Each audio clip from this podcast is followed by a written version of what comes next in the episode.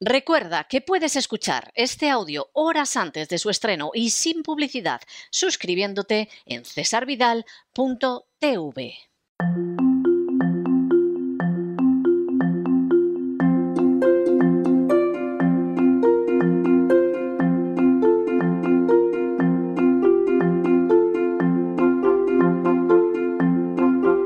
Palabras al aire con Sagrario Fernández Prieto.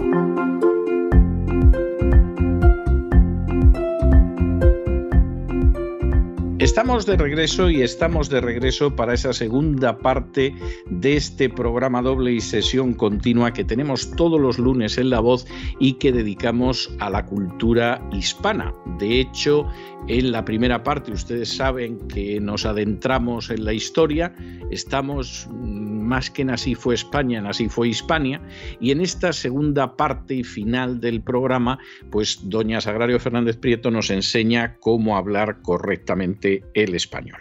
Muy buenas noches, doña Sagrario, ¿qué vamos a tener hoy? Muy buenas noches, don César. Voy a empezar con la palabra del día, como es habitual, que soy correligionario correligionaria en femenino, un adjetivo que quiere decir que profesa la misma religión que otra persona o que tiene la misma opinión política que, otra persona, especialmente si se encuentra en el mismo partido. Y aparte del significado, nos sirve para recordar una norma sobre la R, el uso de la R doble, que no todo el mundo domina el uso de esta R. Siempre se escribe R doble entre vocales, y una sola R entre consonantes. Por ejemplo, tenemos que escribir una sola R en palabras como alrededor, enredo, Israel, Enrique, una sola R en las que acabo de citar y dos Rs en palabras como arrojar, irrisorio, carretera, correspondencia, que va la doble R entre vocales, como habrán podido apreciar, arrojar, irrisorio, carreta, etcétera. De modo que eh, después de hacer esta precisión sobre la R, que insisto, no todo el mundo lo sabe y sobre todo hay muchos errores em, ortográficos cuando es con el sonido N o S, Israel o Enrique, Enrique con dos Rs, lo veo yo escrito muy a menudo. A mí me hace daño verlo, pero a quien lo escribe parece que no. Así que hay que tener cuidado porque hay faltas de ortografía que nos definen rápidamente. Hay algunas que pasan más desapercibidas, pero hay otras que son craso error, como diría alguno de nuestros antiguos profesores. Paso a un tertuliano. Creo que por justicia poética me corresponde responder como estaban entre tertulianos, que ya sabe usted que gusta mucho, iba a decir gusta mucho discutir, gusta mucho que discutan. Aparte de que les guste a ellos o que se enfaden y realmente discutan con sinceridad, yo creo que eh, saben que a la gente les gusta que haya esa animación y, discusión. El, caso es que dijo esto de por justicia poética y el que le iba a, el con el que se estaba enfrentando dijo, ¿a qué venía eso de la justicia poética? Vamos a explicar qué es esto de la justicia poética. En las obras de ficción o en situaciones reales, el triunfo de los valores morales que sirve de resarcimiento a quien ha recibido un castigo injusto o una humillación. Eso es la justicia poética. En este caso, ¿qué quería decir? Que tenían que darle la palabra para responder sobre algo que le atañía a él mm, eh, personalmente que le importaba a él personalmente. Entonces era necesario que le dieran la palabra por justicia poética. De aquí viene la, expresión. Eh, hacía tiempo que no, la escuchaba, pero sigue eh, completamente vigente esta, esta expresión y, está muy bien. Yo creo que define muy bien esas situaciones en las que uno tiene un determinado papel y no se lo están dando. Entonces eh, ahí es cuando sería oportuno decir, por justicia poética yo tengo que hacer esto. O en, un cargo, en, una empresa, ¿no? Pues eh, ascienden a una persona cuando pensabas que, el cargo te correspondía a ti, pues por justicia poética soy yo quien tendría que estar en ese lugar. Cada uno después tiene que ver si está en el entorno apropiado para utilizar ciertas frases o no. Eso ya no lo puedo, no se puede valorar desde fuera. Continúo, don César, eh, con la palabra feeling. Vamos a hablar hoy de algunos términos ingleses que curiosamente eh, pues la, academia los eh, recomienda una vez que se han españolizado, entre comillas, feeling, se puede escribir, se debe incluso, cuando estemos escribiendo en español, podemos escribir feeling como suena, F-I-L-I-N y, lo dejamos tal cual. Porque si escribimos la palabra inglesa, que también podemos hacerlo, tendríamos que entrecomillarlo. Feeling con doble E, L-I-N-G. Lo curioso es que eh, esta forma castellanizada ah, debe de ser que ha llegado muy tarde, porque casi todas estas palabras que se han castellanizado no las utiliza nadie. Yo sigo viendo escrito feeling a veces mal escrito porque no ponen doble E, feeling acabado en ING o feeling bien escrito, relativamente porque si escribimos la palabra inglesa tenemos que entrecomillarla y mucha gente no la entrecomilla, de modo que surge un, lío y el esfuerzo de extender la, palabra en castellano, castellanizarla, que es razonable, pues si la utiliza muchísima gente y está incorporada, la castellanizamos y, pasa al diccionario de, con esta forma castellanizada. Pero no, no hay forma, se sigue utilizando la, forma inglesa, aunque sea mal, mal escrita. Y feeling eh, es curioso porque en algunos lugares se define como un estilo musical romántico, iba a decir románico, fíjese el feeling románico. Estilo musical romántico surgido en la década de 1940. En los 40. sí, sí, sí, pero ahora ya, verá qué diferencia. Adaptación gráfica de esa voz, que significa feeling, significa sentimiento. Eh, eh, y ahora dice que en español designa un estilo musical romántico surgido en Cuba a mediados del siglo XX. En, un lugar dice que surgió en, Inglaterra en, los 40 y después dice en Cuba a mediados del siglo XX pueden ser verdad las dos cosas, que surgiera en Inglaterra en los 40 y después eh, en, Cuba llegara 10, años después. Puede ser, ¿no? Yo, francamente, vamos a ver, pero conociendo los ritmos cubanos, me cuesta mucho creer que sea igual que un ritmo nacido en Inglaterra. ¿eh? o sea, sinceramente, sinceramente. No lo sé, puede, puede que sea lo que usted dice, que a lo mejor fuera un tipo de ritmo que surgió en Gran Bretaña y que llegó como una década después a Cuba y me imagino que quedaría que no lo reconocería ni la madre que lo trajo después de pasar por Cuba, pero no deja de llamarme la atención lo que acaba usted de decir, sí. La, explicación dice, los autores cubanos se plantearían novedosas formas y giros melódicos en los años 50, dando lugar al feeling. Esto, pues sí lo, podemos entender y este feeling, que este feeling fuera el que tomaron en, en Europa el que tomaron los ingleses y después lo adaptaran a sus formas y lo escribieran en, inglés eh, y le dieran este sentido, esta idea de música con mucho sentimiento. Pero en fin, que hay un cruce aquí raro, lo, buscaremos más, más despacio. Y em, pues bueno, no es necesario utilizar esta voz inglesa feeling ni la adaptación castellana feeling con otros sentidos que es a lo que voy porque se escuchan muy a menudo eh, frases como fulanito y yo tenemos mucho feeling, es que tú y yo tenemos un feeling que con solo mirarnos nos entendemos. Esto se escucha en la calle, en los medios de comunicación. mucho, sí, sí. Mucho, mucho. Pues eh, podemos variar por lo menos, dejar el, el, feeling que al fin y al cabo lleva más tarde y decir, en estos casos es bueno recurrir a lo que, a lo que dirían nuestros, nuestros padres, es que tú y yo tenemos mucha química o nuestros hermanos mayores para no irse tan lejos. Tú y yo tenemos mucha química, nos entendemos muy bien, entre tú y yo hay mucha sintonía, sintonía, química, entendimiento, compenetración. Todo, todos estos términos son sinónimos de feeling que podemos y debemos utilizarlos para ampliar el vocabulario y no utilizar siempre un término que además no procede de nuestra lengua. Y ahora continúo con eh, un tertuliano. Creo que esto ya lo he comentado más veces, pero lo sigo comentando porque el, el, error continúa. Dijo, no nos, a otro discutiendo, no nos lo creemos nadie. No nos lo creemos nadie. Nadie es un pronombre de tercera persona singular y si funciona como sujeto, debe concordar en número con el verbo. Como todos los sujetos con su verbo, tienen que concordar en número. De modo que no diríamos, no nos lo creemos nadie, sino nadie se lo cree, por ejemplo. O haciendo la frase un poco más larga, ninguno de nosotros nos lo creemos.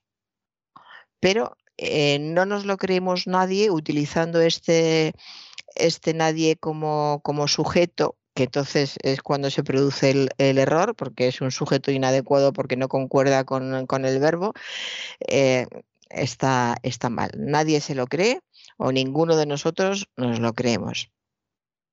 Y voy ahora a una presentadora que dice, primero de todo, eso también lo he comentado muchas veces, pero sigue y sigue. Primero de todo, agradecerte tu presencia en el programa yo creo que casi todas las presentadoras de los medios de comunicación, cuando llega el invitado, dicen primero de todo.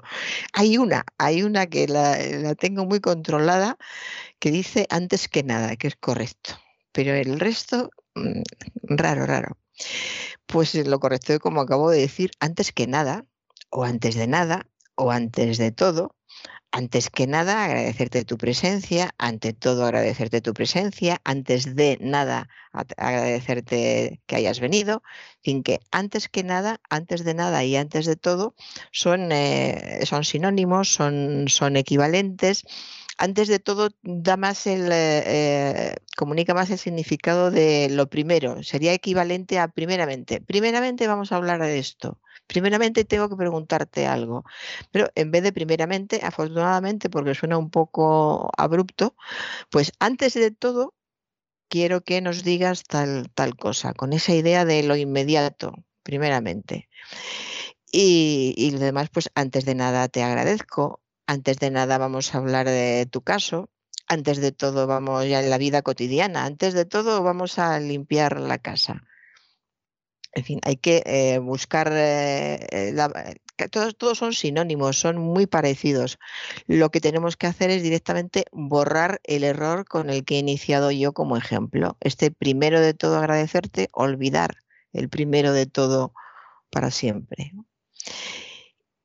Eh, el otro día escuché una entrevista a una cantante argentina. Yo había oído el nombre, pero ni, sabía que era argentina, pero estaban hablando de, su carrera, de cómo había triunfado muchísimo en, los últimos momentos.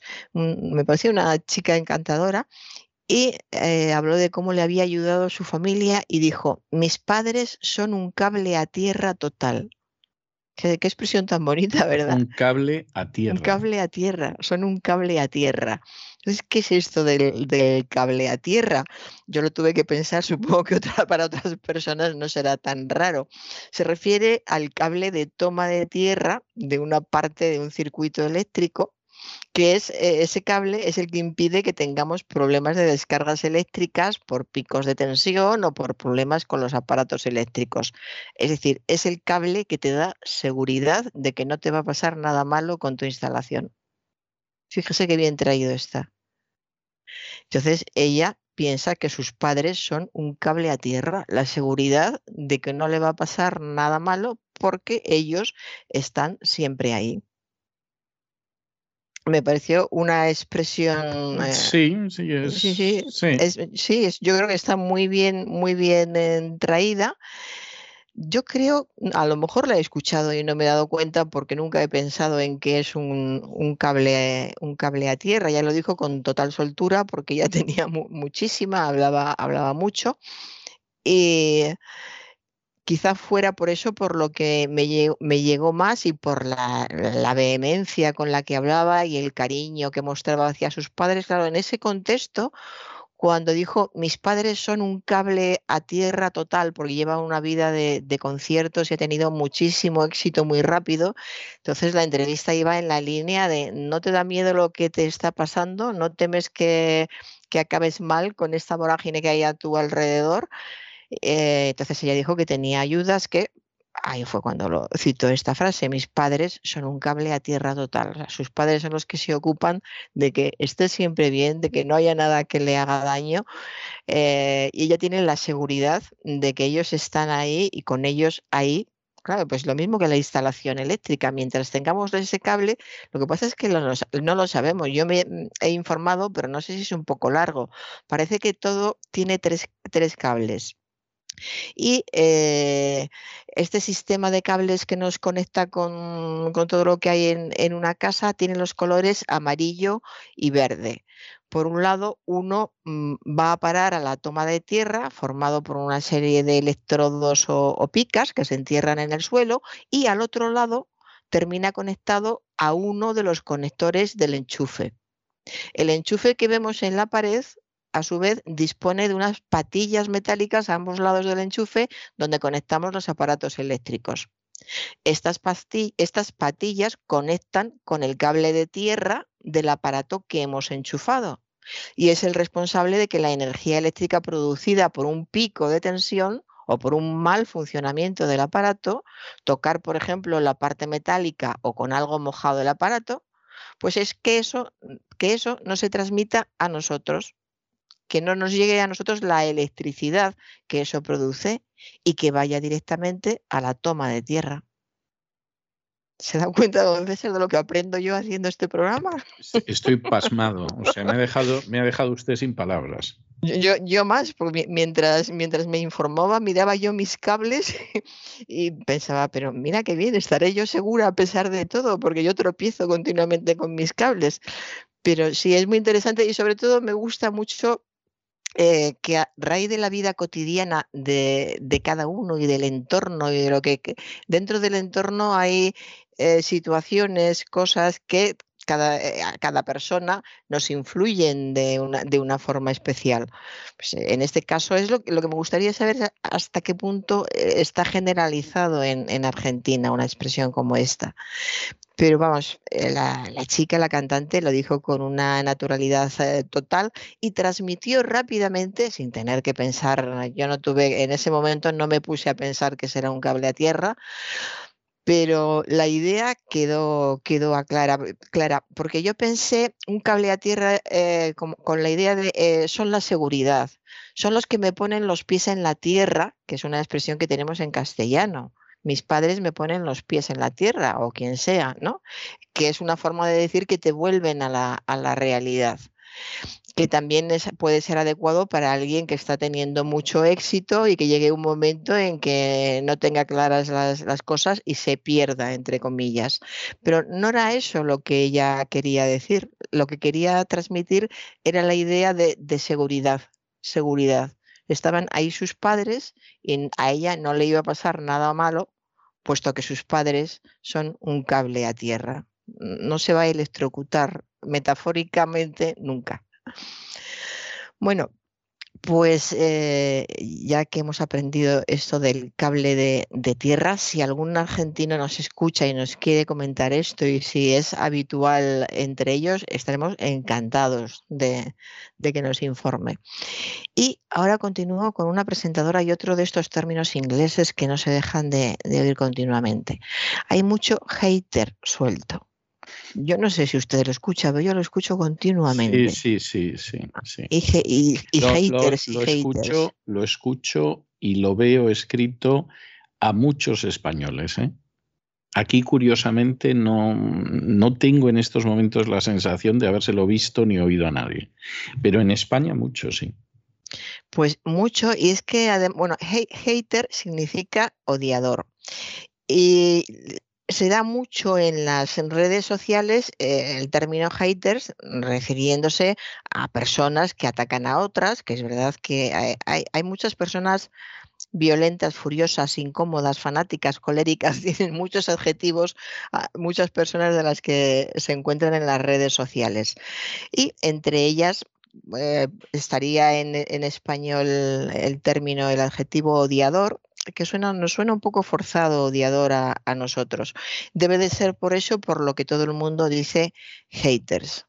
hay mucho hater suelto, dijo este señor que estaba hablando en, televisión, pero quizás se refería a las, a las redes en, en general o ha pasado ya a la vida cotidiana. Entonces, eh, hay mucho hate resuelto refiriéndose a que hay muchas, que esto es verdad, hay cada vez personas más violentas, más furiosas, más coléricas, las personas se enfadan con nada, eh, no existe la más mínima formación ni siquiera de, cortesía, de pase usted primero, aunque sea un, señor mayor. En el metro ves cosas que te dejan totalmente de piedra yo el otro día me levanté, estaba sentada y me levanté para dejar mi sitio a un señor que iba agachadísimo y con bastón, que no sé cuántos años podría tener. Le costó entrar en el vagón. Y fíjese lo que es el escaloncito de un vagón de metro.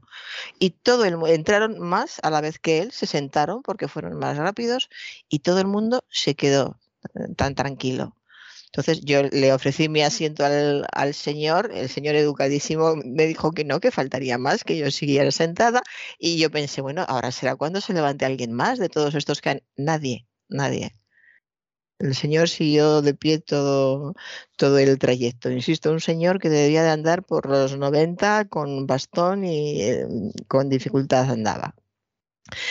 Bueno, estos simplemente que son pues eh, mal, educados, pero hay mal educados que son tranquilos, por lo menos, o tienen, conservan ciertas normas, o tienen abuelos y piensan que no quieren que a su abuelo le hagan algo así.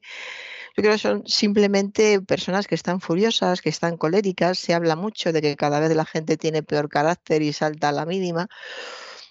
Y quizá todos estos entren del marco de los haters que ahora se, nombran tanto. La verdad es que entre escuchar haters y escuchar odiadores, yo creo que aquí va a ser difícil encontrar la palabra castellana que equivalga realmente a, hater, porque furiosos quizá, hay muchos furiosos en las redes, pero necesitamos ya eh, decir a continuación algo más, furiosos en las redes, mientras que esta presentadora dijo simplemente hay mucho hater suelto sin más, en general, no dijo dónde. Bueno, pues eh, otra presentadora no, era un contertulio que dice eh, me he equivocado, no dijo me he equivocado, dijo una palabra malsonante que yo no voy a repetir. Él estaba en una, en una televisión de mucha audiencia y no le importó, yo no la voy a repetir. En vez de me he equivocado, dijo otra, otra cosa, de manera indubitable. Indubitable es que no puede dudarse. Se lo comentaba el otro día una persona y decía, y esto de indubitable no es una cursilería, ¿por qué no dijo indudable? Y pues por eso lo, lo comento hoy. Indubitable es que no puede dudarse. Eh, ¿Cuál es la diferencia con indudable? Porque indudable es que no se puede poner en duda. Quizá en, eh, bueno, y el sentido de algo indudable es algo que es eh, evidente. Sí, es mucho más claro, es como ir directamente al asunto. Eh, lo he hecho de manera indudable, está claro que lo, he hecho. Indubitable implica el, el matiz de que no pueda dudarlo alguien, pero de todas formas son significados muy, muy cercanos eh, y en cuanto a la palabra en sí, pues sí, para, cualquier oído indudable es, eh, es, suficiente y los matices son muy, son muy finos. A veces eh, la diferencia entre los significados de las palabras tiene una separación mínima. Bueno, vamos a la vida cotidiana. Hay que dormir la siesta de tirón, dijo otro colaborador de un programa. A mí este de tirón me sonó muy mal, muy mal, pero resulta que sí, que es correcto, que tenemos de un tirón, tenemos ni a dos ni a tres eh, tirones y tenemos de tirón, con el sentido de una vez, de, de un golpe. es el mismo significado de un tirón, pero es correcto decir también de tirón dormir la siesta de un tirón o dormir la siesta de tirón. Y lo que no he escuchado nunca es hacer algo mm, a dos tirones o a tres tirones, que aparece también en el diccionario académico. Esto nunca lo, he escuchado. Y eh, algo que también eh, se oye a menudo y creo que lo hemos eh, comentado, un concursante en un programa de televisión dice, estoy reflexionando en mi interior. Es cierto que ya lo sabemos, que nuestra lengua es eh, metafórica en la vida cotidiana eh, eh, y no cotidiana. Utilizamos muchísimo la metáfora como forma de reforzar la idea, pero cuando escuchas, estoy reflexionando en mi interior y piensas que reflexionar es pensar algo con mucha atención, muy detenidamente. Se puede pensar fuera de la mente, cuando decimos estoy reflexionando en mi interior, no es demasiada redundancia, aunque nosotros las utilicemos tanto. Pues estoy reflexionando y si queremos darle más fuerza a ese reflexionar, estoy reflexionando mucho, estoy reflexionando a menudo pero no digas dónde porque reflexionar mm, dentro y fuera de, una persona no es posible. Si reflexionas fuera, ya no es nada seguro que te salga, que te salga bien. Yo creo que el problema es que muchos colaboradores de televisión reflexionan en su, en su exterior. Y claro, luego eh, sale lo que sale.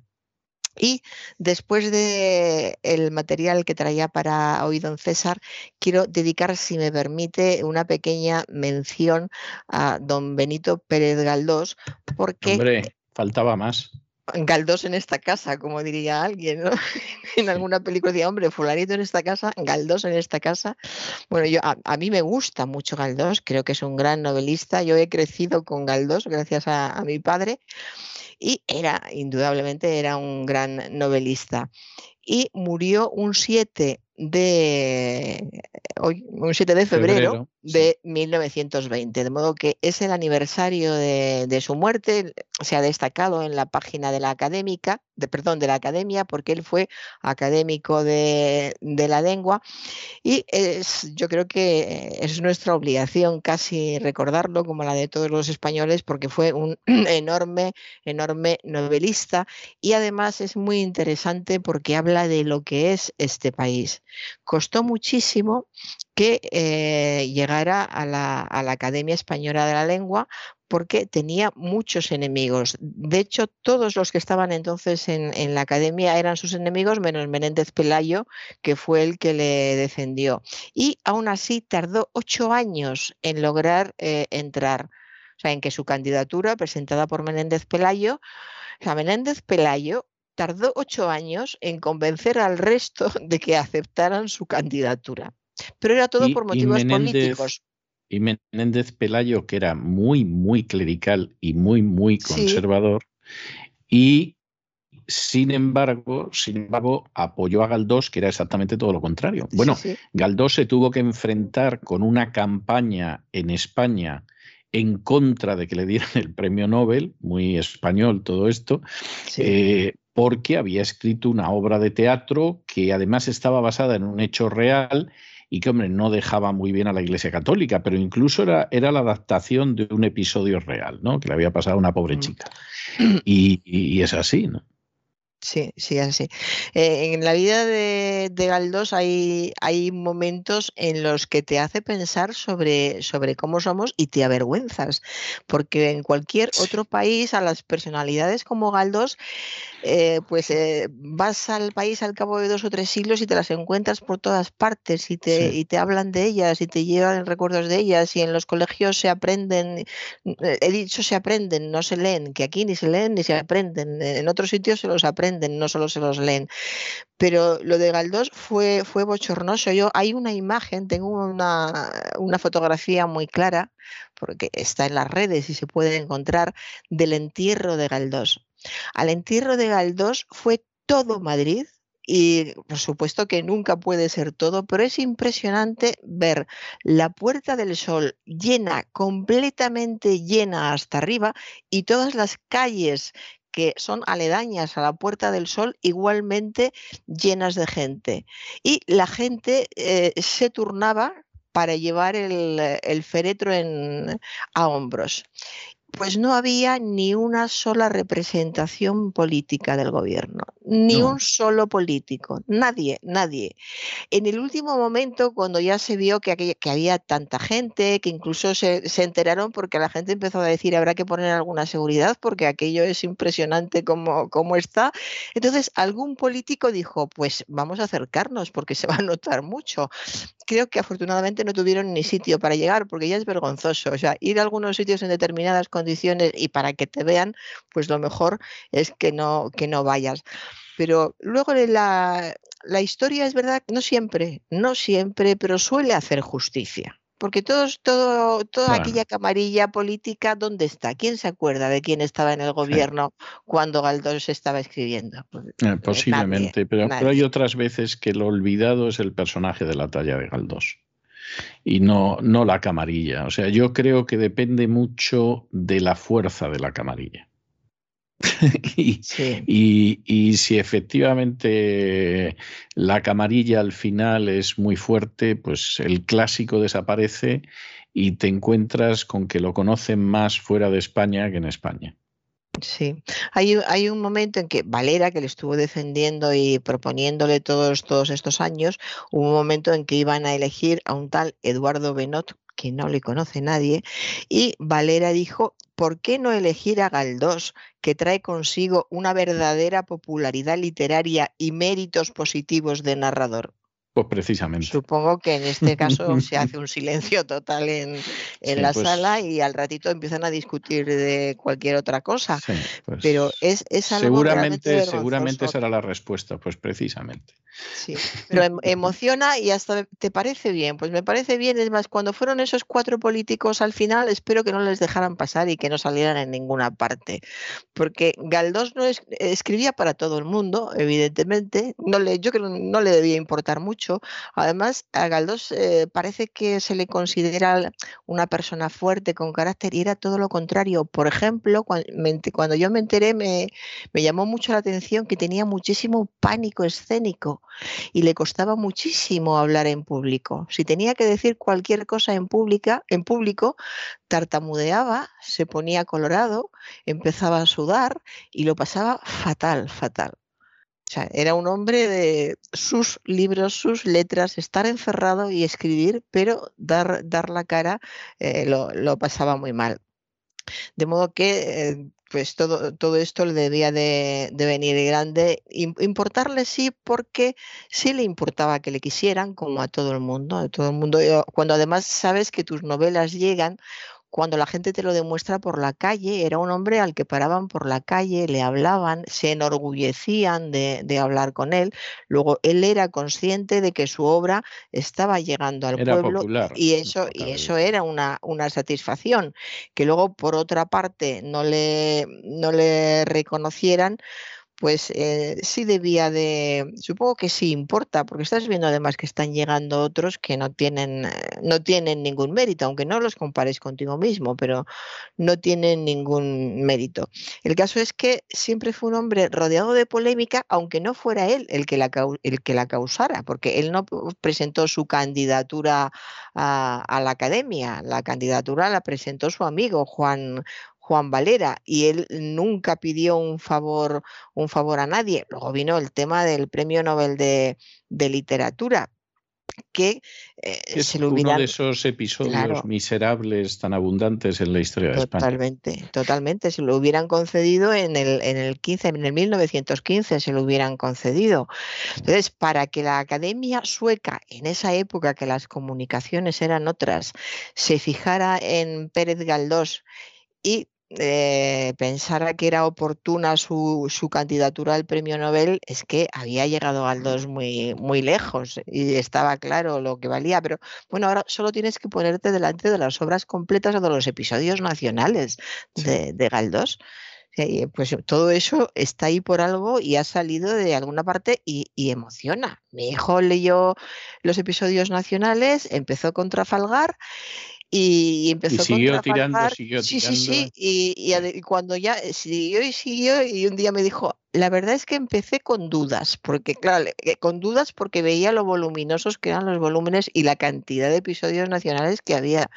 Pero después de leer mm, Trafalgar le pareció que eso era eh, maravilloso. No hacía nada más que decir, es que es impresionante, que es impresionante, para explicármelo a mí.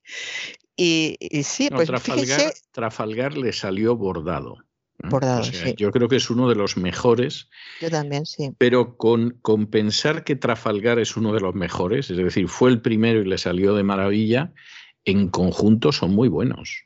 En conjunto, eh, es decir, hay alguno que a lo mejor puede ser un poquito más flojo que otros, pero, pero en conjunto son muy buenos y las series son muy buenas y no van perdiendo interés porque Claro, la primera serie que es sobre la guerra de la independencia, bueno, pues quieras que no, eh, es muy atractiva, muy sugestiva, etcétera.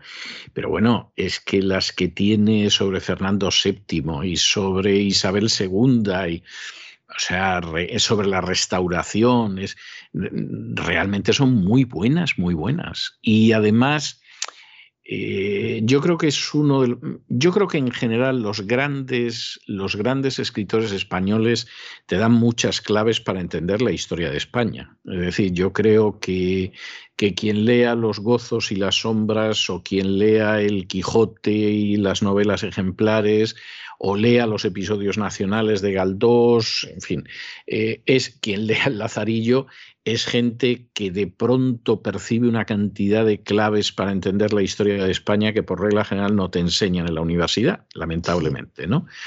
Y, pero, pero es tremendo. O sea, en los episodios nacionales hay un momento, eh, sobre todo eh, a medida que vas avanzando, ¿no? Yo diría que sobre todo Isabel II hasta la conclusión en la restauración, ¿Qué dices? Pero, pero si es que parece que estoy leyendo el periódico de hoy. o sea, es, es, algo, es algo tremendo. Los episodios nacionales son impresionantes. Y luego, pues es autor de bastantes novelas que son muy buenas y de alguna novela que se pelea con la regenta por ser la mejor novela española del 19. ¿no? O sea, es, es así. Luego hay gente que, que considera que, que Valera tenía mejor estilo. Bueno, puede ser, puede ser, no, no es algo que yo voy a negar, pero, pero en cualquiera de los casos es, un autor de, primerísimo orden. ¿eh? Así es. Pues fíjese, tengo aquí el dato, se reunieron en la Puerta del Sol cuando, cuando murió más de 30.000 personas en aquella época. Sí. Y como hubiera dicho Cromwell, más hubiera habido si me llevaran a ahorcar. Efectivamente, eso, eso, eso es lo triste. Pero bueno, y lo triste y lo patético es que cuando vieron esta cantidad de personas fue cuando los, los miembros del gobierno dijeron, oye, que hay mucha gente, tenemos que ir. Qué vergüenza. Hay, si me permite usted contar una anécdota ahora que digo esto, hay, hay la anécdota inicial es una anécdota de Cromwell, ¿no? En, un momento determinado, cuando era Lord Protector, le había cortado la cabeza más que merecidamente a Carlos I de Inglaterra, etcétera, pues entrando en una ciudad, eh, la gente entusiasmada porque llegaba el Lord Protector, etcétera. Y como siempre suele haber un pelota cerca, pues este se acercó a Cromwell, mi Lord, ¿se da usted cuenta la gente que ha salido a recibiros, ¿no? Y Cromwell le respondió habría mucha más gente si me llevaran a ahorcar. Lo cual quiere decir que Cromwell era una persona de, mente templada. Pero, y esta es la anécdota, creo que no la he contado nunca, o sea que se va a llevar usted la primicia. Hace, hace muchos años de esto, o sea, pues de esto puede hacer 10, 12 años, quizá más. Un día en una firma en el corte inglés conjunta de Federico Jiménez Los Santos y un servidor, eh, efectivamente había una cola para, para que firmáramos libros impresionantes. Recorría toda la planta baja del corte inglés, salía a la calle y daba la vuelta. Daba la vuelta a la esquina y no sé hasta dónde llegaría, o sea, algo tremendo. De hecho, eh, para poder facilitar que pudiéramos ir dedicando los libros, el que dirigía el departamento de, libros del corte inglés, de ese, de ese, edificio en concreto, iba abriendo los libros y nos los daba ya abiertos y todo por la página para firmar y que aquello fuera más rápido y supongo que hacer más caja. Y me acuerdo que cuando llegamos, que llegamos juntos, Federico vio el espectáculo que había y me dijo, dice, es impresionante el poder de convocatoria que tenemos. Y yo en ese momento le dije, habría mucha más gente si nos llevaran a ahorcar. Y Federico no captó en absoluto la ironía, puso una cara, vamos, como si le hubiera mentado a su madre, o sea, le, hizo muy poca gracia, ¿no? Tampoco tenía mucho sentido el humor, eso hay que reconocerlo, pero en cualquiera de los casos le sentó como un tiro. Pero ahora cuando usted me ha contado esto de, de Galdós, efectivamente fue mucha gente, pero de verdad que, que a mí no me sorprendería nadie, nada que hubiera ido más gente si lo hubieran llevado a ahorcar, empezando por los políticos.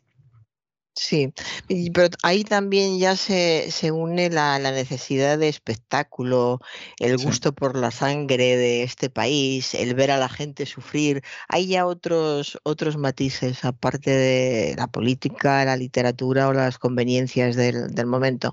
Están los matices del, de lo poco que valemos los seres humanos. Eso es lo más triste. Eso es lo más triste. Ojalá fuera solo pero, política. Pero en algunos sitios menos que en otros. Eh, como de nuevo, como el chiste aquel de no somos nadie, sí, sobre todo usted. Entonces, sí. pues, pues, efectivamente, pues, pues es así, ¿no? O sea, que, que esa es la, la historia que hay, ¿no? Bueno, pues muy bien, don César.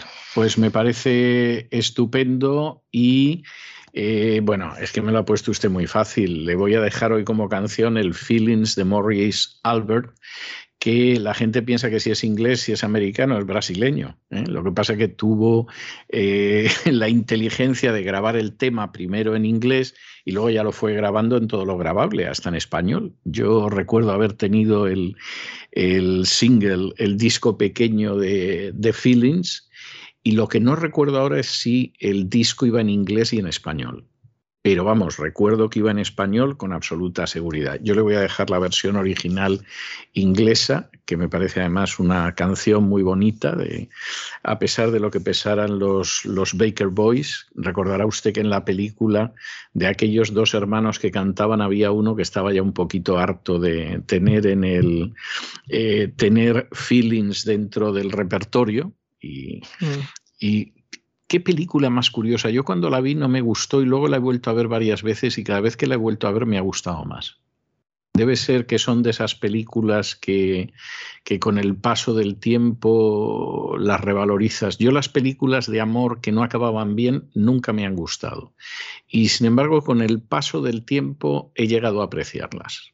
Es, en fin, me acuerdo. Bueno, que le dejo con Morris Albert y hasta el jueves de la semana que viene, uy, de la semana que viene, de esta semana, hasta este jueves, un abrazo muy fuerte y muchas gracias. Muchas gracias, don César. Y con estos compases tan hermosos, tan románticos, sobre los que no pasa el tiempo de la canción Feelings de Morris Albert, hemos llegado al final de nuestra singladura de hoy del programa La Voz. Esperamos que lo hayan pasado bien, que se hayan entretenido y en cualquiera de los casos que hasta hayan aprendido una o dos cosillas útiles y los emplazamos para mañana, Dios mediante, en el mismo lugar y a la misma hora. Y como siempre, nos despedimos con una despedida sureña. God bless you. Que Dios los bendiga. El programa La Voz es una producción de Artorias Incorporated y al amparo del derecho a la libertad de expresión no se hace responsable de las opiniones vertidas en el curso del mismo.